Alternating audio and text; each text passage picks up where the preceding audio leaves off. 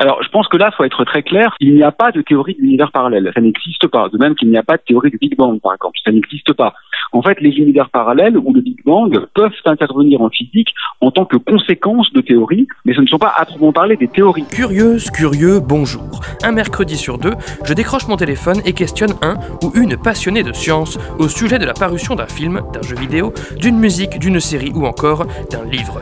Ça s'appelle Science and Pop, le podcast de Science et Vie TV qui muscle la curiosité. Bienvenue dans son douzième numéro.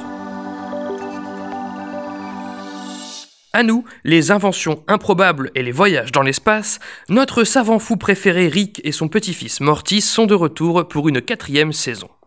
Cette série d'animation pour adultes propulse les téléspectateurs dans des aventures interdimensionnelles aussi improbables et hilarantes que passionnantes. Si les univers parallèles existent, comment fonctionnent-ils? Quels rapports aux nôtres peuvent-ils avoir? Avant que cette fiction ne naisse, la physique théorique a retourné le sujet dans tous les sens.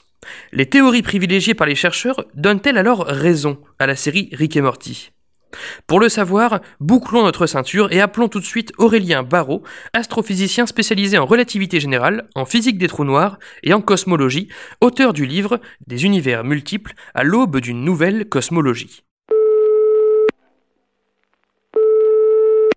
Première question, dans le cas de figure que présente la série Rick et Morty, chaque univers parallèle est une déclinaison des autres. S'il existe vraiment des univers parallèles, pensez-vous qu'ils soient effectivement liés les uns aux autres? Alors, tout dépend ce qu'on entend par liés. Ils sont fondamentalement indépendants les uns des autres. C'est même ce qui les qualifie en tant qu'univers parallèle. Sinon, ça serait un petit bout de notre univers. Ça serait pas un univers à proprement parler. D'accord. En revanche, ils peuvent être dépendants au sens où, bien sûr, il est possible qu'un univers engendre un autre univers et qu'il ait en quelque sorte une relation de parentalité ou de paternité entre univers. Ça, c'est effectivement quelque chose qui peut avoir lieu. D'accord. Du coup, vous auriez d'autres exemples qui pourraient donner le fait que deux univers soient liés l'un à l'autre? Eh bien, euh, par exemple, les trous noirs pourraient, lorsqu'ils se forment dans un univers, euh, engendrer un univers fils ou un univers fille en quelque sorte, parce qu'ils pourraient contenir un espace dont la taille croît avec le temps et par conséquent donner naissance en quelque sorte à un autre univers. Mhm. Par exemple, mais je pense qu'on y reviendra, sinon je vais tout dire maintenant, mais par exemple, dans le cadre de la physique quantique, lorsqu'on a interaction,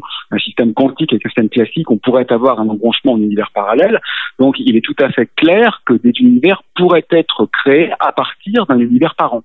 Euh, mais pour autant, ces univers enfants, en quelque sorte, ne sont pas directement accessibles. D'accord, très bien. Donc, bah, plus généralement, justement, quelles sont, dans les grandes lignes, les théories privilégiées sur l'existence d'univers parallèles au nôtre Quel type? Comment ils fonctionneraient, etc. Alors, je pense que là, il faut être très clair, c'est-à-dire que, contrairement à parfois l'assertion euh, usuelle, il n'y a pas de théorie d'univers parallèle. Ça, ça n'existe pas. De même qu'il n'y a pas de théorie du Big Bang, par exemple. Ça n'existe pas. Oui. En fait, les univers parallèles ou le Big Bang peuvent intervenir en physique en tant que conséquence de théories, mais ce ne sont pas à proprement parler des théories. Ce sont des effets secondaires, entre guillemets, engendrés par des théories qui ont été bien évidemment euh, mises sur pied pour de toute autre raison. D'accord. Et ce qui est intéressant, c'est qu'on se rend compte effectivement qu'un grand nombre des théories qui sont actuellement euh, considérées, soit parce qu'elles sont bien établies, soit parce qu'elles sont euh, spéculativement intéressantes, font effectivement intervenir des univers multiples. Voilà. Alors par exemple, euh, la relativité générale, c'est la grande théorie qu'on utilise depuis Einstein pour décrire l'espace-temps, pour décrire l'univers, Mhm. le cosmos. Eh bien, on se rend compte qu'en relativité générale, il est possible que l'espace soit de taille infinie. Mais si l'espace est de taille infinie, alors les univers sont aussi en nombre infini. Parce que ce qu'on appelle l'univers en physique, c'est pas la totalité de ce qui existe. Ça, c'est pas très intéressant. C'est pas quelque chose qui est pensable ou utilisable. Mhm. Ce qu'on appelle l'univers en physique, c'est la totalité de ce qui est en contact avec moi. C'est ce avec quoi je pourrais en principe interagir. Et cet univers-là, il a une taille finie. Donc vous voyez que si l'espace est infini, ben, j'ai obligatoirement une infinité d'univers. C'est une sorte de prédiction presque évidente, presque consensuelle de la théorie de la relativité. D'accord. A contrario, l'autre grande théorie du XXe siècle, qui est la physique quantique, pose des problèmes d'interprétation et de façon cette fois beaucoup plus spéculative et beaucoup moins consensuelle. Il a été proposé par Hugh Everett, un physicien de Princeton il y a plusieurs décennies, que lorsqu'un système quantique interagit avec un système classique, pourrait alors avoir lieu un embranchement en univers parallèle. C'est-à-dire que à chaque instant, parce que ces interactions sont extrêmement nombreuses dans l'univers, se créeraient de nouveaux univers et ces univers seraient non pas à une distance considérable, mais seraient littéralement dans un ailleurs radical les uns par rapport aux autres. Ça, c'est une deuxième possibilité. Mhm. Une troisième possibilité, ce sont effectivement les trous noirs. Les trous noirs sont des objets qui peuvent de plusieurs manières donner naissance à des univers multiples.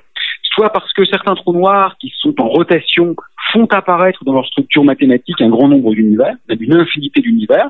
Alors on ne sait pas si ce sont des fantômes mathématiques ou des objets réels, mais le fait est qu'ils sont quand même intéressants du point de vue scientifique, soit parce que les trous noirs, de toute façon, contiennent un espace qui ne fait que croître avec le temps. Donc si vous voyez un petit trou noir dont le diamètre extérieur est de quelques kilomètres, hein, c'est la taille d'un trou noir stellaire, donc une mhm. étoile s'effondre en trou noir, elle fait quelques kilomètres de diamètre, mais à l'intérieur du trou noir, si on attend assez longtemps, on peut avoir un espace qui est plus grand que tout notre univers. Donc ça, ça veut dire que finalement les trous noirs pourraient être en quelque sorte des univers en gestation. D'accord. Et puis euh, la théorie de l'inflation cosmologique, par exemple, qui décrit les premiers instants de l'univers, eh bien, on se rend compte qu'elle semble créer non pas un univers bulle, mais vraisemblablement une arborescence et peut-être même une infinité d'univers connectés en quelque sorte les uns aux autres, avec éventuellement même des lois physiques différentes. Donc en fait, on a, je dirais, un grand nombre de théories physiques différentes qui peuvent proposer l'existence d'univers multiples. D'accord, je vois. Ah oui, c'est assez vaste finalement. Ouais. Euh, pour recentrer un peu la chose, donc, une autre question. Le personnage principal, Rick, c'est un inventeur. Il a la capacité de voyager d'univers parallèle en univers parallèle au moyen de son portal gun. Donc, c'est un pistolet laser qui ouvre des portails. Euh, les physiciens ont-ils réfléchi à d'éventuels moyens de voyager de notre univers à de potentiels autres univers? Je parle vraiment de théorie, c'est-à-dire que vous disiez que ce qui définissait les univers, c'est le fait qu'on ne puisse pas aller forcément physiquement l'un à l'autre. Est-ce que quand même, on a essayé de penser des systèmes qui, suivant telle ou telle théorie, nous permettraient de voyager d'univers parallèle à un autre? Oui, alors comme vous le disiez tout à l'heure, il y a déjà un problème de définition. Euh, par exemple, les contrées les plus reculées sur Terre font partie de notre univers. On a du mal à y aller, mais on pourrait y aller. Ça fait partie de notre monde. Ce qui définit un autre univers, et pas simplement le jaune et le de notre univers, c'est précisément le fait qu'on ne puisse pas y aller. C'est ça qui fait que c'est un autre univers. Si on peut y aller en principe, alors ça fait partie de notre univers par définition. Ce qui le qualifie en tant qu'autre univers, c'est précisément son inaccessibilité. Donc ça, c'est une réponse un peu sémantique, un peu rhétorique, mais elle est quand même assez vraie. Je vois. Bon, après, bien sûr, on peut toujours euh, revenir quand même sur cette assertion en se disant, bah, il se pourrait qu'il y ait des mondes qu'on ait cru inaccessibles les uns par rapport aux autres, mais qu'en réalité, c'est parce que nous avions négligé un processus et que par conséquent, ce n'est pas tout à fait aussi impossible qu'on croyait. Donc typiquement, c'est le genre de spéculation, par exemple, qui ont eu lieu avec les trous de verre, mhm. qui seraient des sortes de ponts d'espace-temps, qui relieraient un trou noir et un trou blanc, Bon, pour être très honnête, ce sont des choses qui sont scientifiquement sérieuses en tant que construction mathématique, c'est pas du tout délirant, mais ce sont quand même des choses qui sont extrêmement spéculatives en tant que chemin entre les univers, et aujourd'hui, c'est pas un champ de recherche à proprement parler en physique théorique. D'accord, très bien, merci pour votre réponse.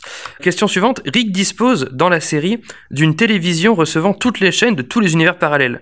Du coup, je me suis demandé, est-ce qu'il existe une théorie de physique où un partage d'informations serait possible avec les univers parallèles? On parlait de partage physique, donc effectivement, c'est vrai si on peut y aller d'un point de vue sémantique, ce n'est plus un univers parallèle, mais est-ce qu'il est possible, vous pensez, d'une façon ou d'une autre, alors vous parliez des trous de verre, peut-être qu'il y a peut-être d'autres théories, d'échanger ne serait-ce que des informations avec d'autres univers et pas forcément de la matière physique? Alors euh, là, c'est la même réponse, hein, parce que le, fait de ne pas pouvoir échanger d'informations, c'est c'est le même critère que le fait de ne pas pouvoir y aller.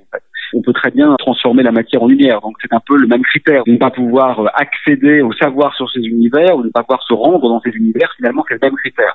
Donc la réponse simple est non, c'est pas possible par définition.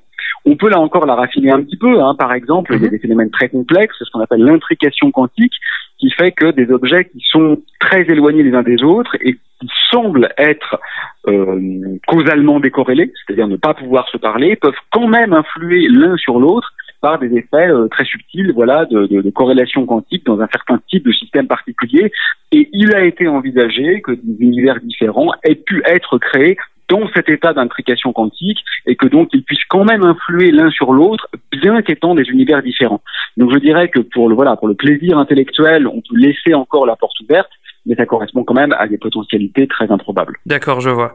Donc autre sujet maintenant, pour revenir aux différentes théories qui existent, enfin théories desquelles découlent les possibilités d'univers parallèles, euh, dans Rick et Morty, tout ce qui peut potentiellement arriver existe effectivement dans au moins un univers parallèle. Est-ce qu'il y a une théorie en physique de laquelle découlerait ce type d'univers parallèle, cette idée que, je sais pas si le chat de Schrödinger en est, en est un exemple, mais que de nouveaux univers se créent dès lors que des possibilités émergent? Oui, oui, alors finalement ça c'est même quelque chose de presque assez évident. Je reculerais juste le mot d'univers parallèle pour dire que ce sont juste d'autres univers, mais ils sont pas forcément parallèles, ils peuvent être simplement spatialement disjoints.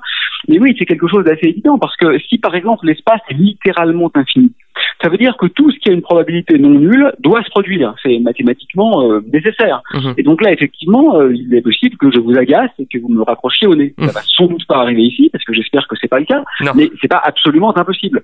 Et donc, par conséquent, il serait assez normal que dans un espace de taille finie, il y ait un autre univers où nous avons exactement le même passé, donc on est la même personne en quelque sorte, avec la même conversation, mais où vous êtes tout à fait scandalisé par mes propos, et hop, vous mettez fin à la conversation. Ça, quelque part, ce n'est même pas vraiment C'est finalement assez normal dès lors qu'on a une réitération à l'infini de processus qui ont des probabilités non nulles. Dès que la probabilité est non nulle, si on fait un nombre infini d'essais, alors ça doit effectivement avoir lieu, et si l'espace est infini, il y a une infinité d'univers parallèles, enfin, ou plus exactement d'univers disjoints, pour être, pour être plus précis, qui ont les mêmes passés, mais pas forcément les mêmes futurs. Et l'autre possibilité, c'est la physique quantique, parce que il est vraisemblable que nos processus de décision neuronaux soient d'une manière ou d'une autre associés au niveau le plus fondamental à des phénomènes quantiques. Et en effet, euh, dans l'interprétation de Everett, alors qui n'est pas la seule possible, hein, bien sûr, qui est envisageable, alors en effet, le chat de Schrödinger n'est pas soit vivant, soit mort, soit vivant et mort à la fois, il est simplement vivant dans un univers et mort dans un autre univers. Donc là encore, ça signifierait que dès lors qu'une décision est prise, finalement, la contrepartie quantique ou une décision différente serait prise devrait se réaliser dans un feuilletage d'univers parallèles ça reste euh, tout à fait incertain. Hein, c'est pas du tout une prédiction claire de la physique, mhm. mais c'est une potentialité. D'accord, très intéressant. C'est vrai que c'est dur de se représenter ça quand on y pense. Vous parliez à l'instant de différence entre univers parallèle et spatialement disjoint. Il y a des termes peut-être derrière ça que vous pourriez mettre, des explications sur cette séparation entre les deux? Oui, en fait, il y a plusieurs types de multivers. Il y a ce que j'appellerais le multivers spatial. Donc là, c'est vraiment euh, la représentation presque la plus simple, avec des, petites bulles en quelque sorte, hein, qui sont loin les unes des autres. Et ça, on peut par exemple calculer dans un espace infini, quelle est la distance moyenne, hein, bien sûr, à laquelle se trouverait un univers qui est exactement similaire au nôtre. Alors c'est une distance qui est considérable, mais qui n'est pas infinie, qui est un nombre qu'on peut qu'on peut évaluer. Mhm. Ça, c'est le multivers spatial. On peut imaginer un multivers temporel. Par exemple, en gravité quantique, il serait possible que l'univers pulse en quelque sorte, il se contracte, puis se redilate, puis se recontracte, puis se redilate, et là, les univers se suivraient temporellement les uns les autres. Et puis, effectivement, comme en physique quantique, il est envisageable qu'il y ait des univers parallèles. Donc là, parallèle, ça veut dire que ça ne se mesure plus en mètres. C'est vraiment un ailleurs au sens le plus profond du terme. C'est un peu comme si on se demandait quelle est la distance entre un poème de Verlaine et un poème de Rimbaud. Bah, ça ne se mesure pas en mètres. C'est juste différent. Ce sont des poèmes qui ne sont qui ne sont pas à une distance métrique l'un de l'autre, ils sont juste différents l'un de l'autre. Et donc là, ces univers sont dits effectivement parallèles. D'accord, très bien. Eh bien, passons à la question suivante. Est-ce que plusieurs des théories sur les univers parallèles peuvent se cumuler. Autrement dit, est-ce qu'on peut imaginer, enfin, plusieurs des théories, pardon, dont sortent ensuite les univers parallèles. Oui, non, mais je, c'est bon. non, mais si, du coup, je réforme une question, mais c'est intéressant. Et du coup, est-ce qu'on peut imaginer plusieurs théories qui cohabitent finalement sur la nature des univers, donc soit parallèles, soit disjoints spatialement, etc. Alors, euh, oui, la, la, réponse est tout à fait positive. Euh, les différentes propositions d'univers multiples ne sont pas du tout incompatibles les unes avec les autres. Donc, il est tout à fait envisageable qu'il existe un multivers de type inflationnaire avec des bulles d'univers et que dans ces bulles d'univers, chaque processus quantique donne naissance euh, à un feuilletage en univers parallèle et que peut-être il y a aussi création de trous noirs qui donnent lieu à des embryons d'univers. Peut-être que tout est faux, mais peut-être que tout est vrai. Et si c'est vrai, il n'y a aucune raison qu'elles s'excluent les unes des autres. D'accord, oui, effectivement, ça rend le champ de jeu encore plus important alors. Ah oui, absolument. Dans un épisode de Rick et Morty, l'inventeur Rick met au point une civilisation miniature génératrice d'énergie qu'il intègre ensuite dans la batterie de son vaisseau afin de gagner en autonomie. Euh, est-ce qu'il y a certains physiciens qui ont étudié la thèse donc d'univers les uns dans les autres Vous parliez par exemple des trous noirs qui pourraient contenir un univers dans l'autre. Est-ce qu'il y a des choses comme ça qui ont été étudiées dans la mise en abîme d'univers Est-ce que ça pourrait avoir comme impact d'un univers sur l'autre par exemple? Oui, je crois en effet que la réponse la plus simple à cette question, c'est par l'exemple des trous noirs. Et on peut même en quelque sorte envisager une sorte de mécanisme tarounien finalement de création d'univers, parce que si on pense que les univers sont créés de par les trous noirs de l'univers parent. On a un univers parent. À chaque trou noir qui se crée dans l'univers parent, alors on a un univers enfant qui est à l'intérieur du trou noir. Et mhm. bien évidemment, cet univers enfant peut lui-même faire des trous noirs et donc avoir une descendance avec des univers euh, gigognes en quelque sorte dans une structure de poupée russe. Et ce qui est intéressant, c'est que il est possible à ce moment-là que chaque nouvelle génération voit des lois physiques un peu différentes, et on voit bien qu'un univers dans lequel les lois physiques ne permettraient pas de faire de trous noirs serait alors stérile tandis qu'un univers dans lequel les lois physiques vont créer beaucoup de trous noirs aura une très grande descendance, et exactement comme en biologie, cette descendance aura elle-même une grande descendance, puisqu'elle aura des lois très proches de celles qui permettent de faire beaucoup de trous noirs.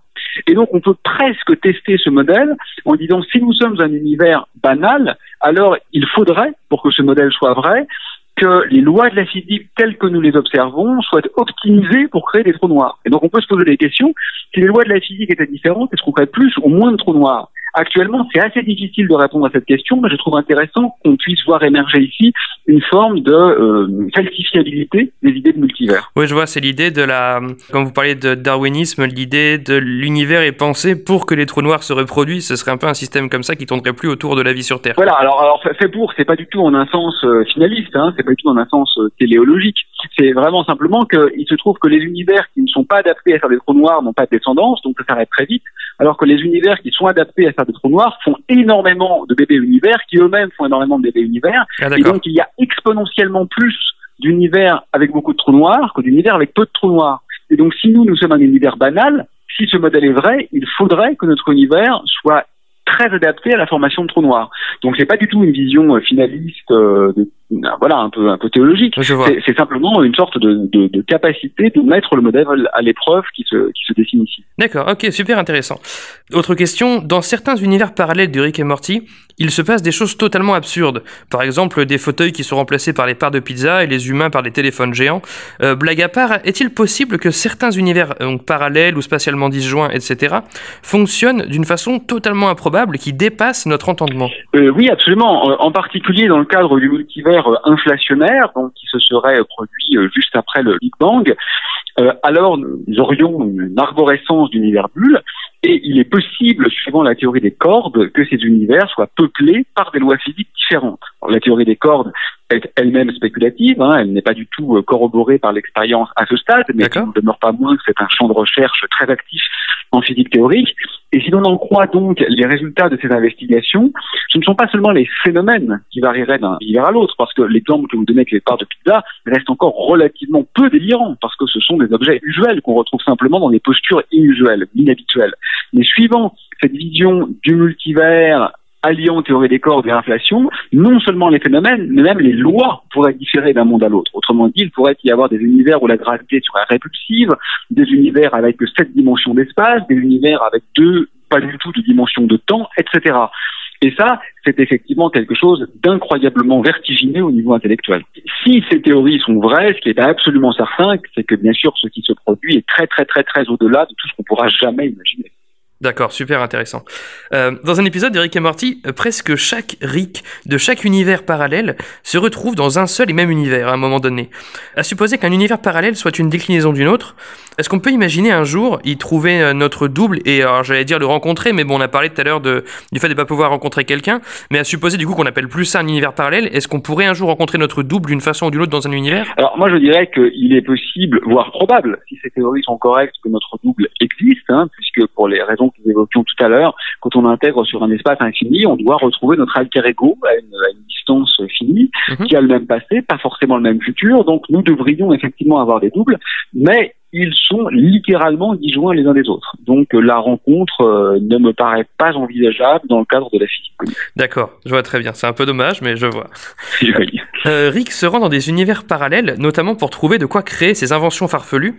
Quel intérêt l'être humain pourrait-il trouver à euh, connaître, alors pas forcément pé- pénétrer, mais à connaître un univers parallèle? Qu'est-ce que qu'est-ce que nous on chercherait, puisque vous dites vous-même que de toute façon on ne peut euh, pas échanger avec eux, on ne peut pas y aller. Mais quel intérêt, si on pouvait le faire, y aurait-il à euh, se connecter avec des univers parallèles? Alors bon, d'abord l'intérêt de les connaître, de les comprendre, je pense que c'est vraiment la curiosité et l'intellection en tant que telle. C'est un peu comme si demain on découvrait de la vie extraterrestre dans une exoplanète qui se trouve euh, extrêmement loin de la Terre. De toute façon, on pourra jamais parler avec eux. Rien que le temps que le signal vienne jusqu'à eux ou revienne jusqu'à nous, il se passerait des, milliers des millions de générations. Donc c'est vraiment avant tout pour répondre à des questions très fondamentales, de savoir ce à quoi ressemble le monde dans lequel on vit, que se posent ces questions. Et moi, je pense que c'est une excellente justification, infiniment plus intéressante que n'importe quel gain euh, technologique ou technocratique. Euh, c'est beau parce que euh, c'est la question finalement des origines et de la structure de l'univers, et c'est la base finalement de l'interrogation scientifique. Au-delà de ça, euh, ça a quand même des aspects pratiques, au moins dans le domaine de la physique, parce qu'on se rend compte que c'est pas purement métaphysique en quelque sorte, parce que quand on cherche à tester une théorie dans notre univers, le simple fait qu'il existe d'autres univers ou non va changer la manière dont on interprète les résultats. Mhm. Et donc ça, c'est assez intéressant parce que ça a un effet sur la naturalité ou la testabilité ou la fiabilité des théories dans notre univers. Pour donner un exemple très caricatural, on a par exemple l'impression que les lois de la physique sont magiquement adaptées à l'existence de la vie ou de la complexité. Alors on peut se dire, bah, c'est peut-être parce qu'on a eu beaucoup de chance. Bah oui, c'est peut-être parce qu'on a eu beaucoup de chance. C'est peut-être parce que Dieu l'a voulu. C'est peut-être parce que Dieu l'a voulu. Mais finalement, le multivers donne une explication plus simple. Le multivers dit, bah, si vous avez une infinité d'univers avec toutes les lois possibles, eh bien alors, quelque part, les lois sont favorables à la vie, et comme nous, nous sommes des êtres vivants, ben, on ne se trouve pas n'importe où dans le multivers. On se trouve forcément là où les lois permettent notre existence. Et donc, ça change complètement l'étrangeté, enfin l'interprétation de l'étrangeté de ce qu'on observe. Du coup, ça devient même normal, ça devient plus une chance. C'est juste normal que ici ça naisse, qu'il fallait que ça naisse quelque part. Exactement. C'est exactement comme un poisson qui se dirait, euh, mais c'est quand même incroyable que l'univers soit fait que d'eau ça tombe bien, moi j'ai besoin d'eau pour vivre. Ben non, l'univers n'est pas fait que d'eau. Sauf que tous les poissons sont dans l'eau, parce qu'ils ne peuvent pas vivre autre part que dans l'eau. Donc il y a un biais qui fait que n'importe quel poisson qui s'interroge sur son milieu se dit mais c'est incroyable en fait, il n'y a que de l'eau dans l'univers. Non, il n'y a pas que de l'eau dans l'univers. Mais en tant que poisson, il se trouve dans l'eau. Et de la même manière, il se trouve que nous, on est peut-être en train de se dire mais quelle chance que les lois permettent l'existence de la vie. Non, peut-être qu'en fait toutes les lois existent, mais que comme nous sommes vivants, on se trouve dans les lieux où les lois sont favorables à la vie. Ah, c'est super intéressant comme façon de voir les choses. D'accord, merci beaucoup pour, pour, votre réponse. Question suivante. Le protagoniste de ce dessin animé est poursuivi car ses détracteurs veulent s'emparer de son portal gun. Est-ce que, pour les physiciens de nos jours aussi, l'existence d'univers parallèles constitue un véritable enjeu? Alors, je, je, dirais que les choses ont un peu changé quand même depuis une décennie. Hein. Ça fait à peu près dix ans qu'on en parle de façon assez ardente. Je pense que la thématique s'est démarginalisée c'est pas un thème de recherche majeur au sens où personne ne travaille de façon principale sur le multivers. Il n'y a pas de chercheurs du multivers, ça n'existe pas dans aucune université du monde. En revanche, on se rend compte quand même qu'en cosmologie, de plus en plus souvent, la problématique du multivers s'invite dans la réflexion. Donc ça devient un argument scientifique qui est recevable, alors même qu'il y a effectivement une dizaine d'années, il passait pour être un peu farfelu. Donc je pense que l'idée du multivers se fraye un chemin dans le domaine des sciences dures, mais ce qui est encore plus intéressant que ça, je trouve, c'est qu'elle oblige les scientifiques à se positionner philosophiquement. C'est-à-dire que je connais quand même beaucoup de scientifiques qui ont tendance à dire, bon, la philosophie, on s'en fiche un peu, quoi. Nous, on fait des calculs, et puis euh, la philo, c'est pas notre problème. Mhm. Et là, on se rend compte que le multivers va obliger ces gens à se poser des questions de nature philosophique et à comprendre que finalement, on ne peut généralement pas en rester en calcul et qu'il faut faire face à des questions assez fondamentales sur le sens de la science, sur ce qu'on attend de la science, sur ce qui est encore ou ce qui n'est plus de la science. Et ça, bien sûr, c'est pas une question scientifique, c'est une question méta-scientifique. Et donc, moi, je trouve que la plus grande vertu du multivers, c'est pas tellement ce que dit cette idée, mais c'est plutôt qu'elle oblige les physiciens à sortir de leur zone de confort. D'accord, je vois, parce qu'effectivement, j'imagine que les maths sont un peu limitées par l'angle qu'on a dans notre façon de voir les choses, et que si on ouvrait notre philosophie, notre rapport à la nature, à la science, à l'univers, on poserait peut-être les théories différemment, c'est ça que vous voulez dire? Oui, et puis la question qu'on se pose souvent, c'est mais le multivers est-il encore de la science? Est-ce que c'est encore de la vraie science ou est-ce que c'est un peu du délire ou est-ce que c'est encore de la science sérieuse?